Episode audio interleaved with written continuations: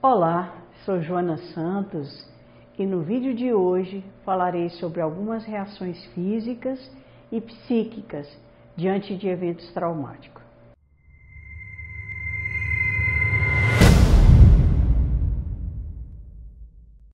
Esses dias, uma pessoa me perguntou: Joana, por que você fala de assuntos tão difíceis e duros de serem enfrentados? Essa é uma pergunta que eu me fiz alguns anos atrás, quando fui direcionando o meu trabalho para o cuidado com pessoas em grau extremo de sofrimento, tanto em unidades de saúde, hospitais, quanto em meu consultório particular. E essa resposta cada vez foi ficando mais clara para mim, que é: eu gosto da vida.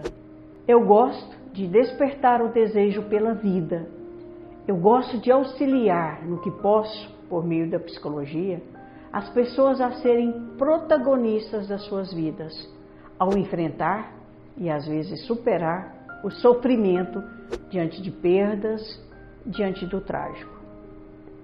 Eu gosto de, quando possível, despertar nas pessoas que elas podem contribuir na mudança do sofrimento de alguém próximo.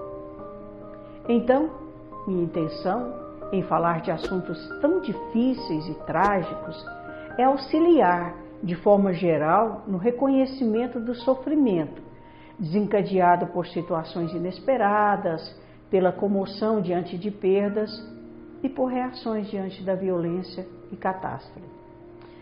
A experiência de trauma perante esses eventos, em vários momentos, é desconhecida ou mesmo negada. E claro, convenhamos, se não se reconhece, não pode ser cuidada. Gosto muito de uma frase do livro Vidas Secas de Graciliano Ramos. A frase é o seguinte: abre aspas. Chorou, mas estava invisível e ninguém percebeu o choro. Destaco, portanto, a importância do cuidado por meio do reconhecimento dos recursos internos para lidar com as reações diante dos eventos traumáticos e da necessidade e importância da rede de apoio, seja entre familiares, amigos e de profissionais quando necessário. Parto do princípio que, muito além de um conhecimento teórico, é necessário um reconhecimento afetivo daquilo que se experimenta ao vivenciar ou ao ser espectador ou testemunhos de eventos traumáticos. Falo para que o sentimento, as reações e as pessoas não fiquem invisíveis. Eventos traumáticos caracterizam por serem inesperados, incontroláveis e que golpeiam de maneira intensa a sensação de segurança e autoconfiança, provocando medo, sensação de vulnerabilidade, desesperança e às vezes um horror intenso. As reações físicas são impressões, são expressões do sofrimento no corpo. Os sintomas físicos podem surgir como consequência da intensidade do estresse que leva a alterações disfuncionais, tanto nos sistemas neurológicos, imunológicos e endocrinológicos. Outra característica dos eventos traumáticos é que estes marcam a vida das pessoas. E, claro, exigindo ajustes e adaptações para sua elaboração. Esse trabalho para a elaboração psíquica é essencial contribuindo assim para a preservação da saúde física e psíquica. Lembre-se, é um trabalho psíquico, ou seja, ocorre desgaste, angústia e dor. Eventos traumáticos são situações em que há a marca de uma dissonância, de uma ruptura entre esse mundo que nós fantasiamos e que é composto dentro do nosso imaginário pela felicidade e segurança. E, por outro lado, fatos reais muitas vezes incontroláveis e inesperados.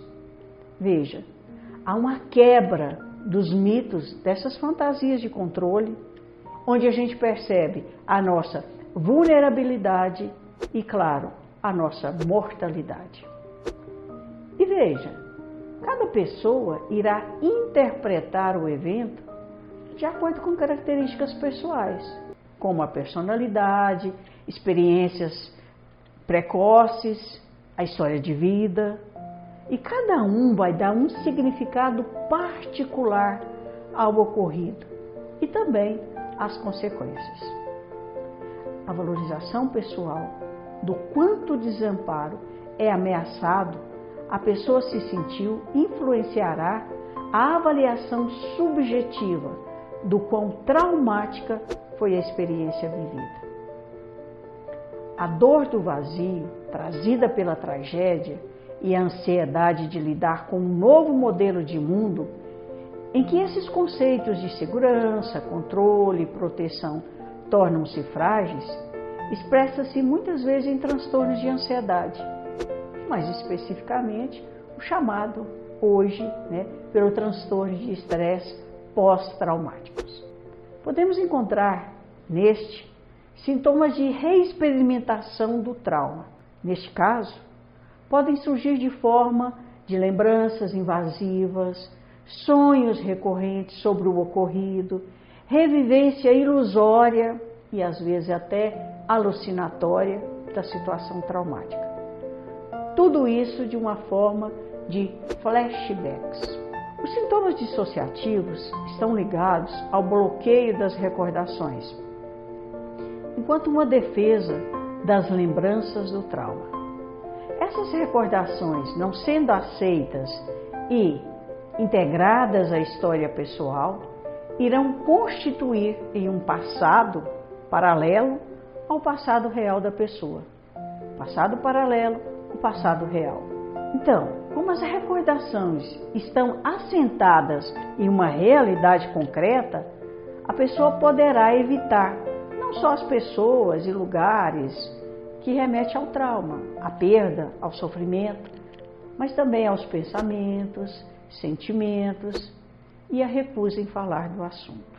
Por medo de sentir novamente as mesmas emoções do trauma, o sujeito bloqueia todas as emoções como forma de defesa, gerando uma sensação de que nada é capaz de emocioná-lo, uma sensação de nada.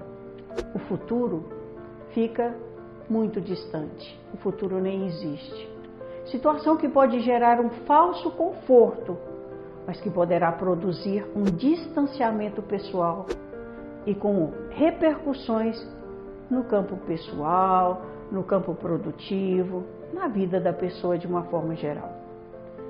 Se no campo afetivo ocorre uma restrição, uma diminuição, nós vamos encontrar que no campo físico a presença de respostas exageradas, como se a pessoa estivesse em situação de ameaça, de agitação.